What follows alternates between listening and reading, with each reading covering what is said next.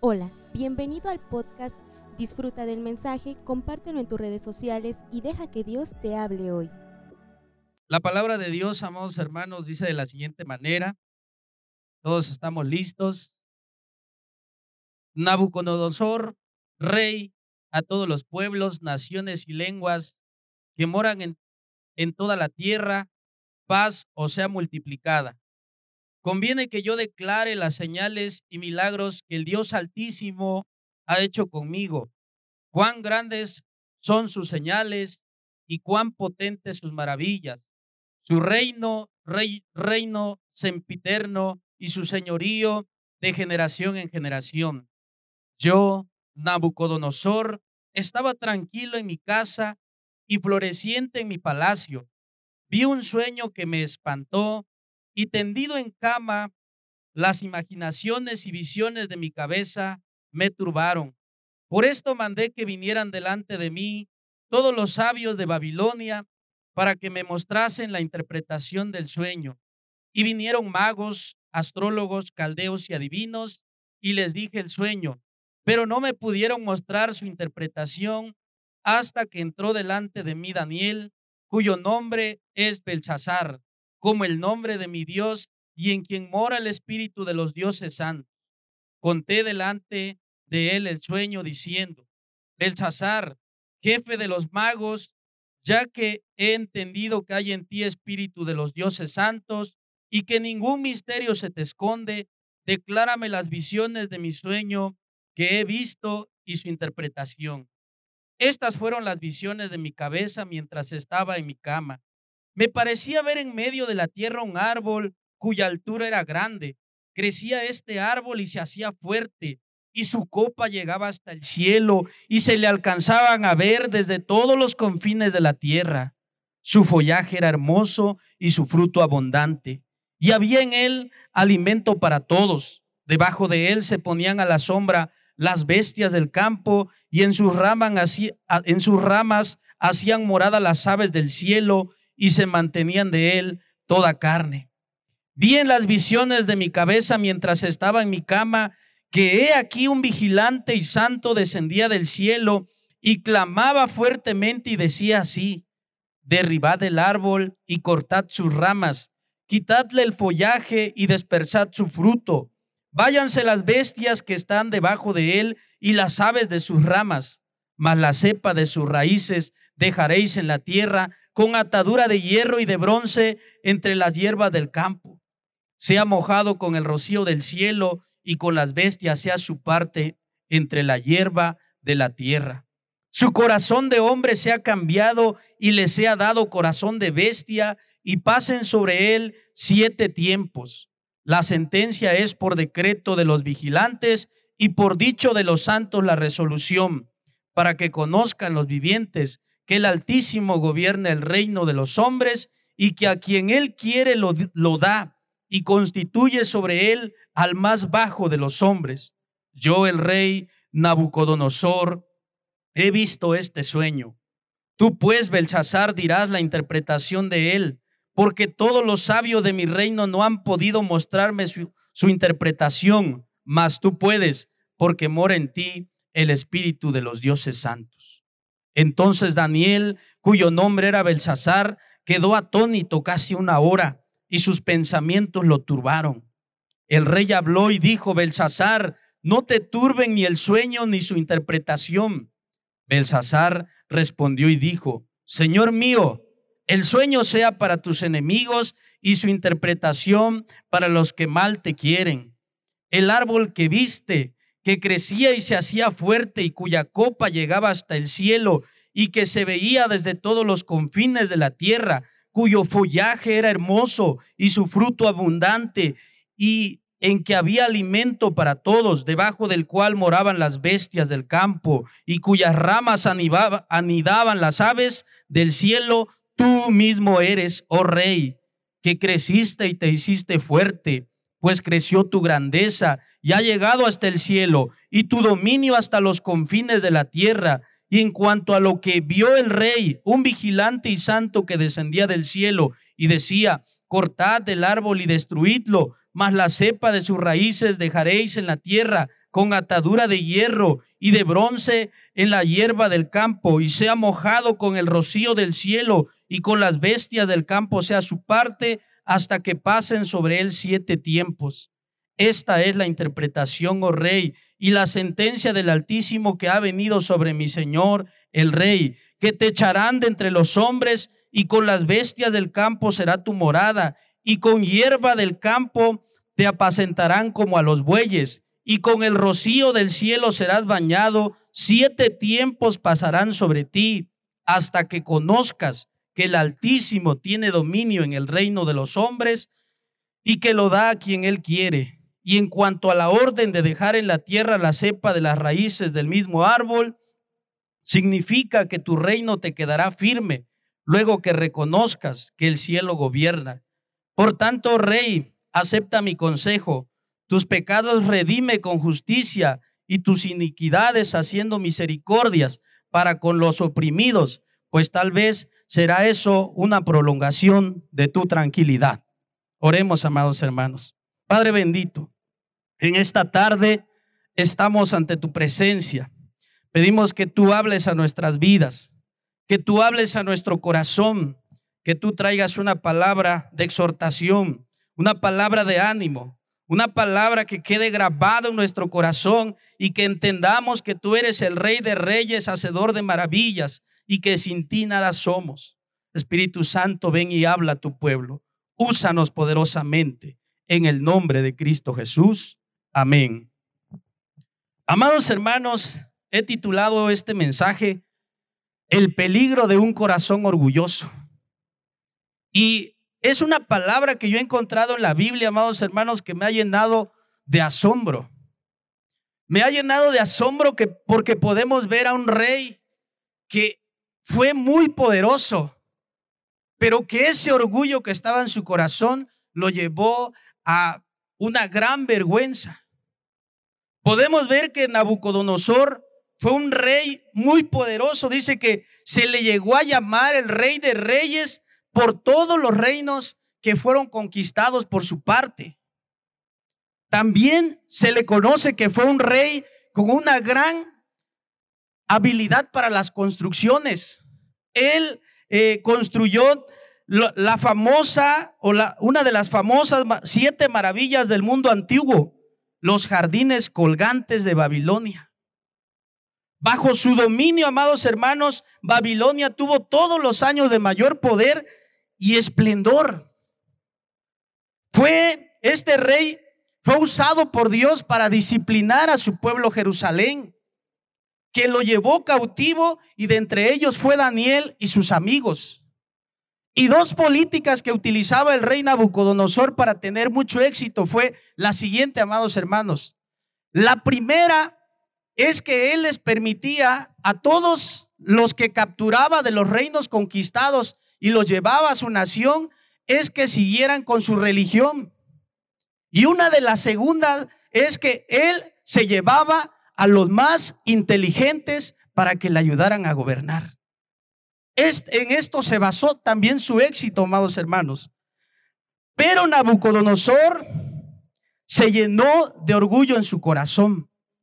El rey Nabucodonosor podemos encontrarlo en la Biblia desde Segunda de Reyes, Segundo de Reyes, capítulo 24, capítulo 25, Segundo de Crónicas, capítulo 36, en el libro de Jeremías, capítulo 21, y también eh, lo encontramos en Daniel del capítulo 1 al capítulo 4. Ahí podemos encontrar sobre la vida de este rey Nabucodonosor.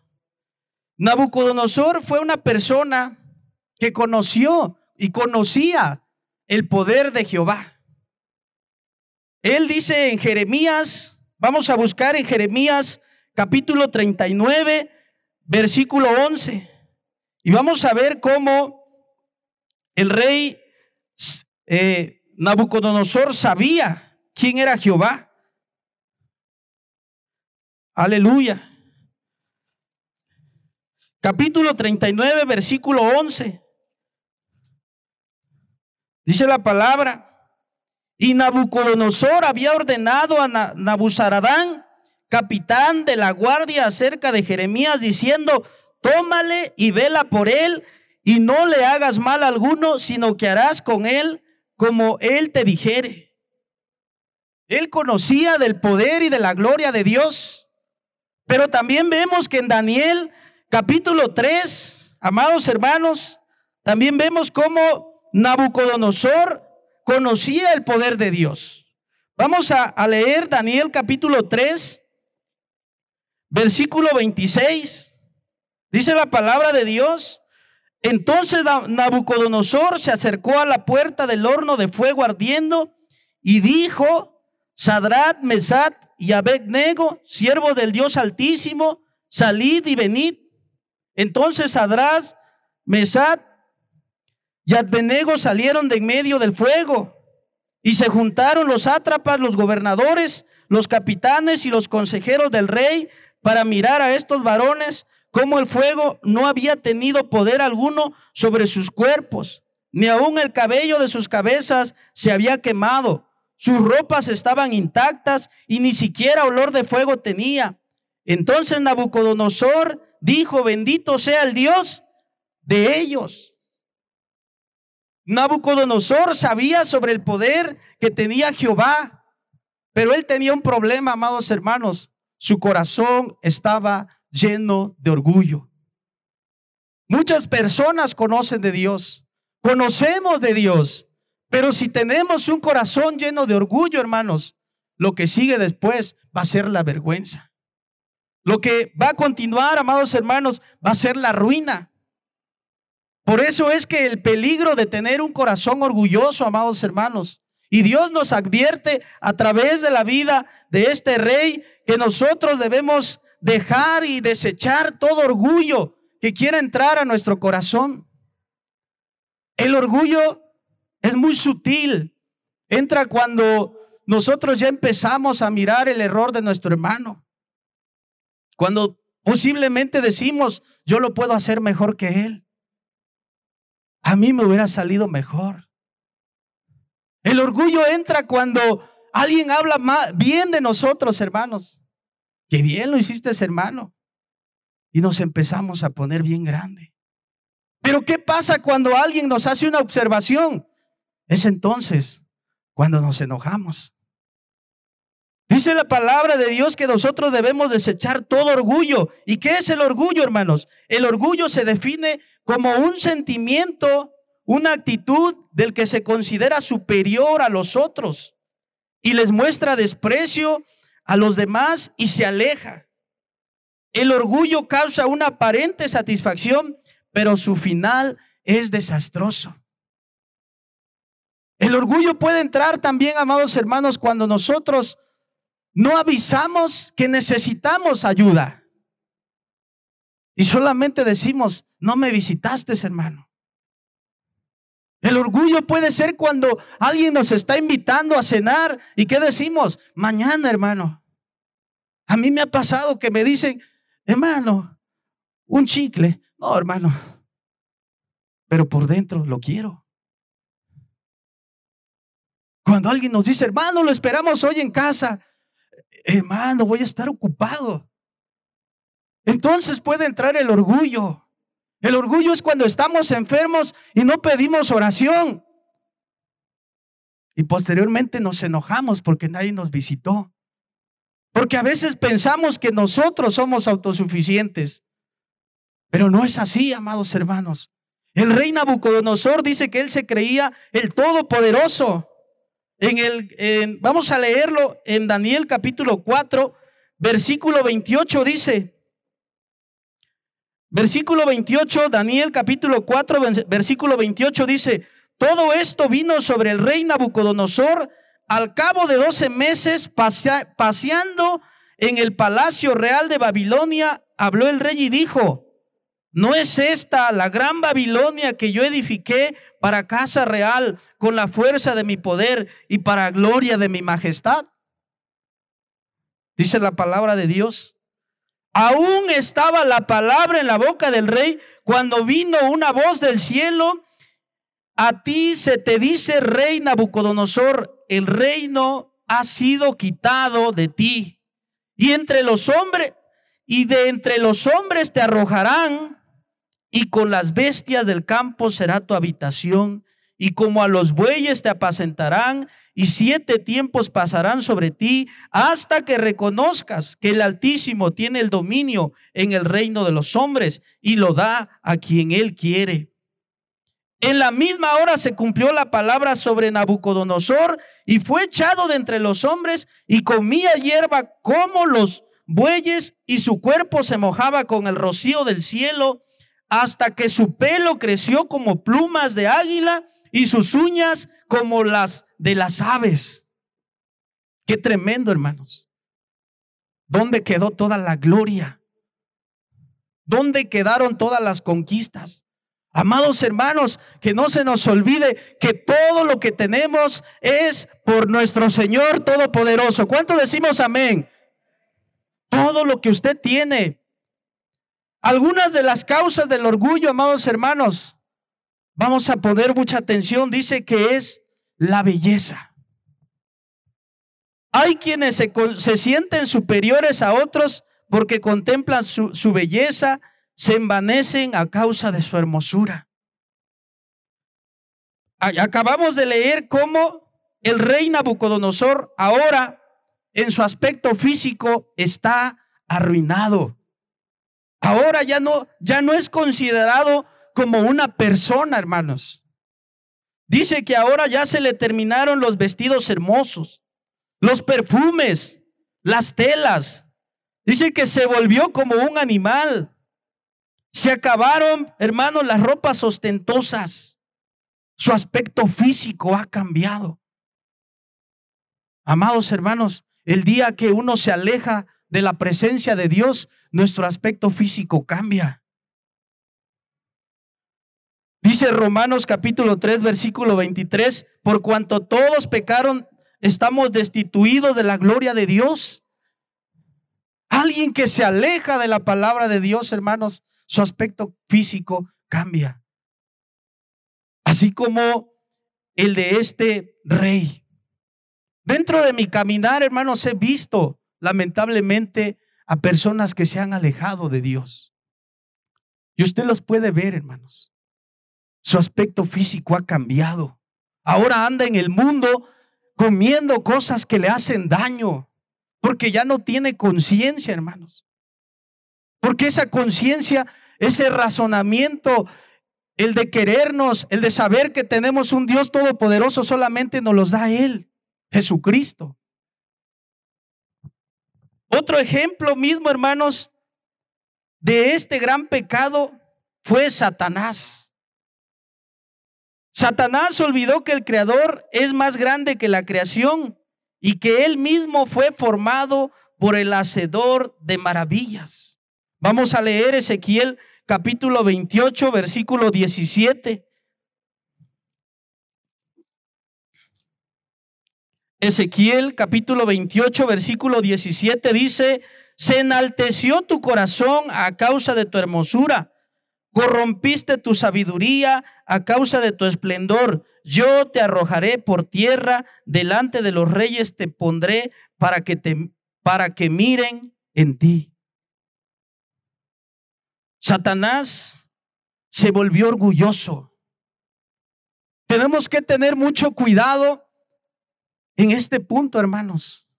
Debemos desechar todo orgullo, todo orgullo. Amados hermanos, dice, eh, nosotros somos polvo. Que no se nos olvide. La vida es tan frágil, dice la palabra de Dios, que lo compara con la neblina. Hoy aparece en la mañana y desaparece, como una flor que en la mañana está muy hermosa, pero en la tarde muere. La vida es tan frágil, amados hermanos, que no debemos estar ocupados en lograr solamente lo material. ¿Cuántos podemos decir que solo Dios merece toda la gloria? Gloria a Dios, toda la honra. Gloria a Dios. Otro de los puntos, amados hermanos, que puede traer orgullo a nuestra vida son los bienes materiales.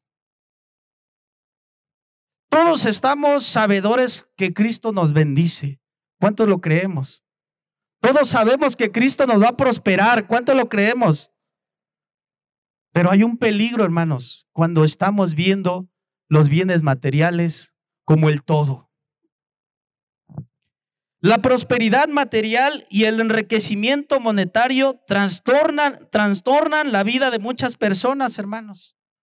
Crea la vanidad y se vuelven prepotentes por la fuerza financiera que logran alcanzar. Si nosotros vemos aquí al rey Nabucodonosor, ahora su morada, ¿en dónde está? En el campo. Dice que ya no hay palacio. ¿Dónde quedaron los jardines colgantes de Babilonia?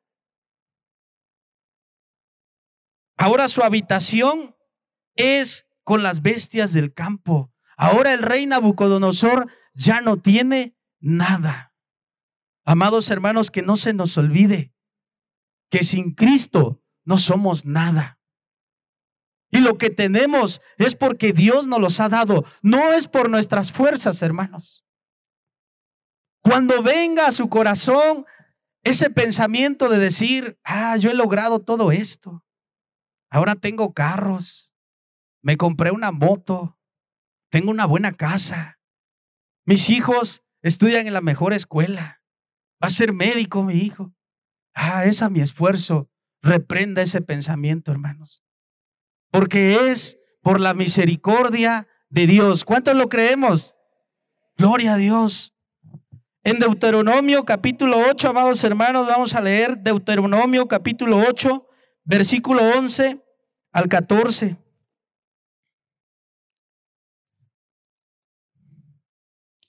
Deuteronomio capítulo 8, versículo 11 al 14, dice la palabra de Dios, cuídate de no olvidarte de Jehová tu Dios para cumplir sus mandamientos, sus decretos y sus estatutos que yo te ordeno hoy. No suceda que comas y te sacies y edifiques buenas casas en que habitas y tus vacas y tus ovejas se aumenten y la plata y el oro se te multipliquen y todo lo que tuvieres se, aumente y se enorgullezca tu corazón y te olvides de Jehová tu Dios que te sacó de la tierra de Egipto, de casa de servidumbre. Dios nos ha sacado, hermanos, del pecado.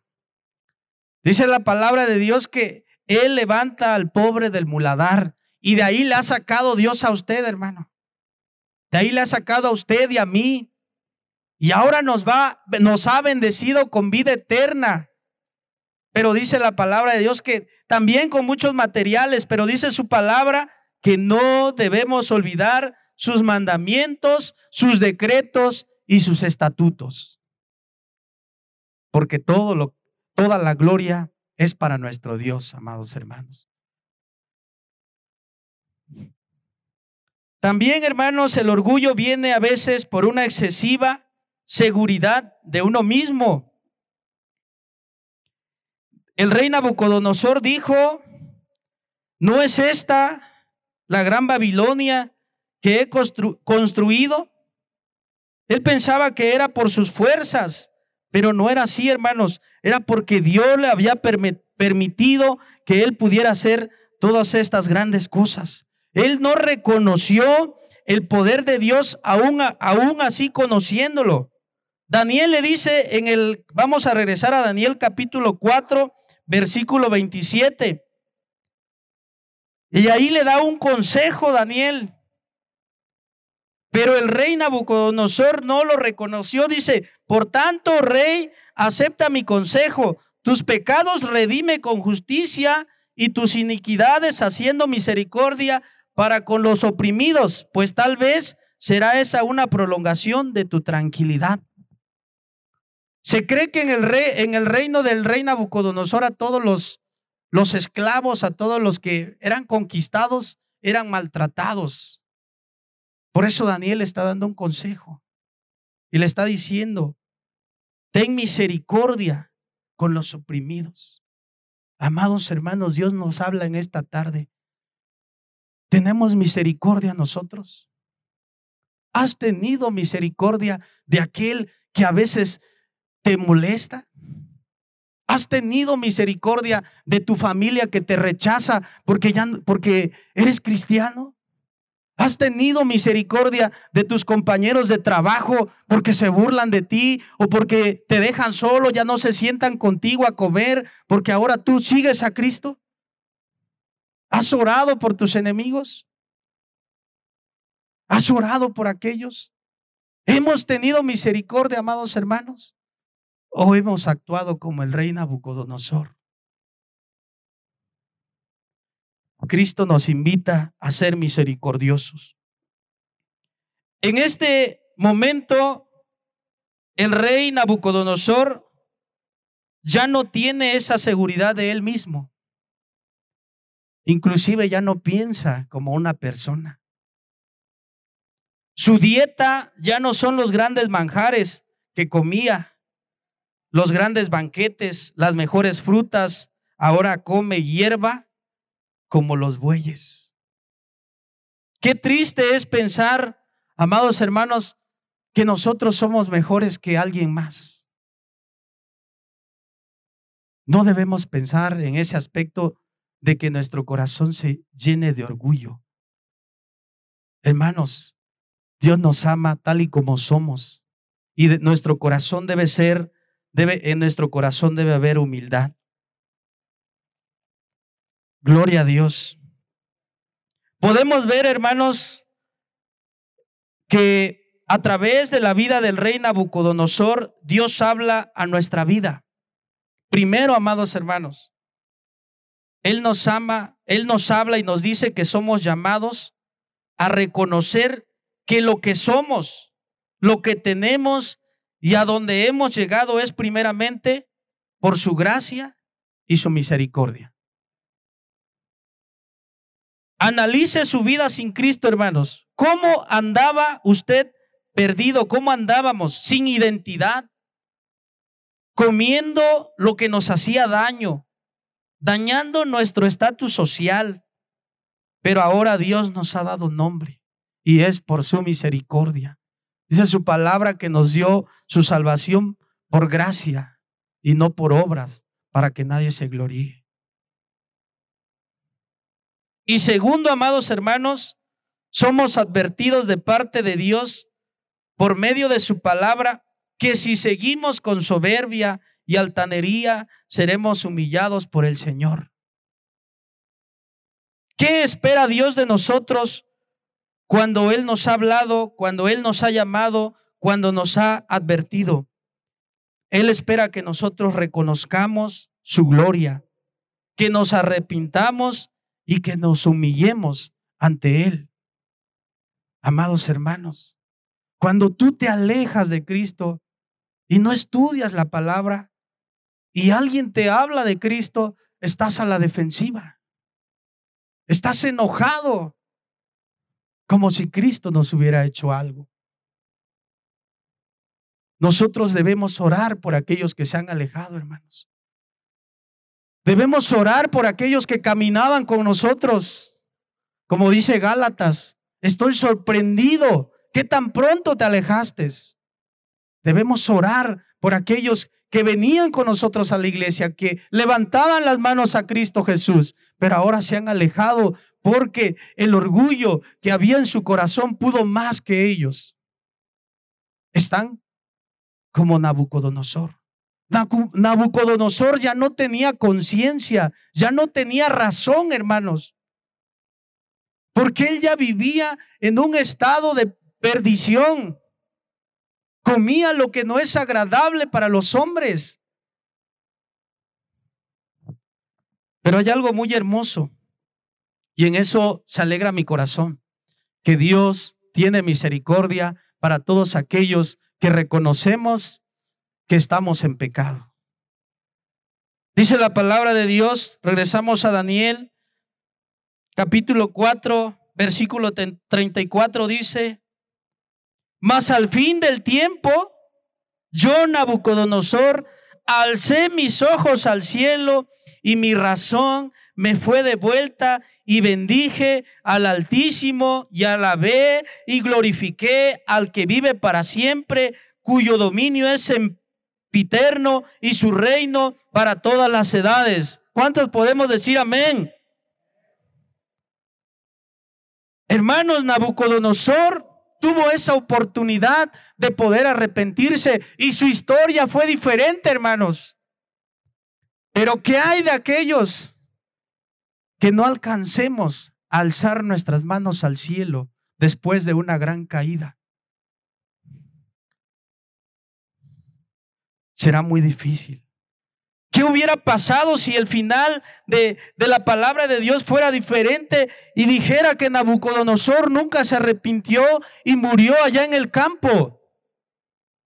Pero podemos reconocer, amados hermanos, que el rey Nabucodonosor pudo alzar sus manos a los cielos y tuvo tiempo de arrepentirse.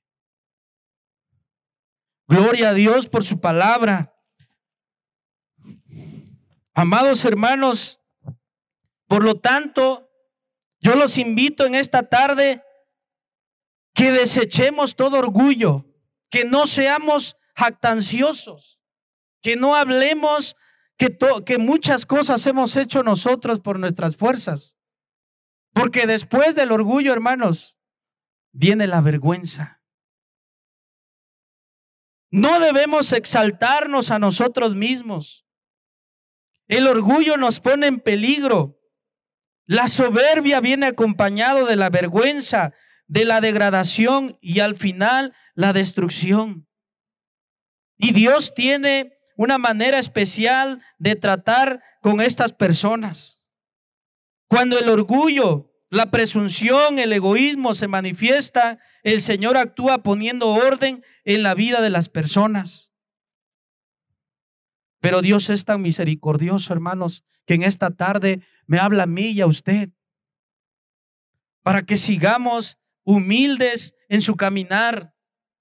Y la única forma de, disfrutar una vida plena es acercarnos a, a Dios con humildad, como lo dice en Santiago capítulo 4, versículo 8. Gloria a Dios. Santiago capítulo 4, versículo 8, dice de la siguiente manera, acercaos a Dios y Él se acercará a vosotros. Pecadores, limpiad las manos y vosotros de doble ánimo, purificad vuestros corazones. Cristo quiere un corazón purificado, amados hermanos. Debemos escuchar a Dios y no al mundo. El mundo va a ofrecer muchas cosas que nos van a llevar a la destrucción. El mundo te puede ofrecer trabajos que tal vez vas a ganar más, pero vas a descuidar la palabra de Dios.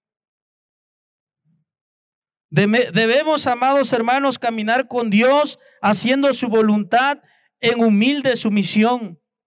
Y sobre todo, amados hermanos, reconocer que la vida es tan frágil nuestro trabajo, nuestro hogar, nuestro matrimonio y nuestra salud nos ofrecen poca seguridad permanente. Podemos perder todo en un solo momento, pero en Dios y solamente en Él podemos encontrar la fuerza, el significado y el propósito de la vida. Solamente en Dios, hermanos. Quiero invitarlos a que se pongan de pie. Esperamos que este mensaje haya bendecido tu vida. No olvides compartirlo y suscribirte.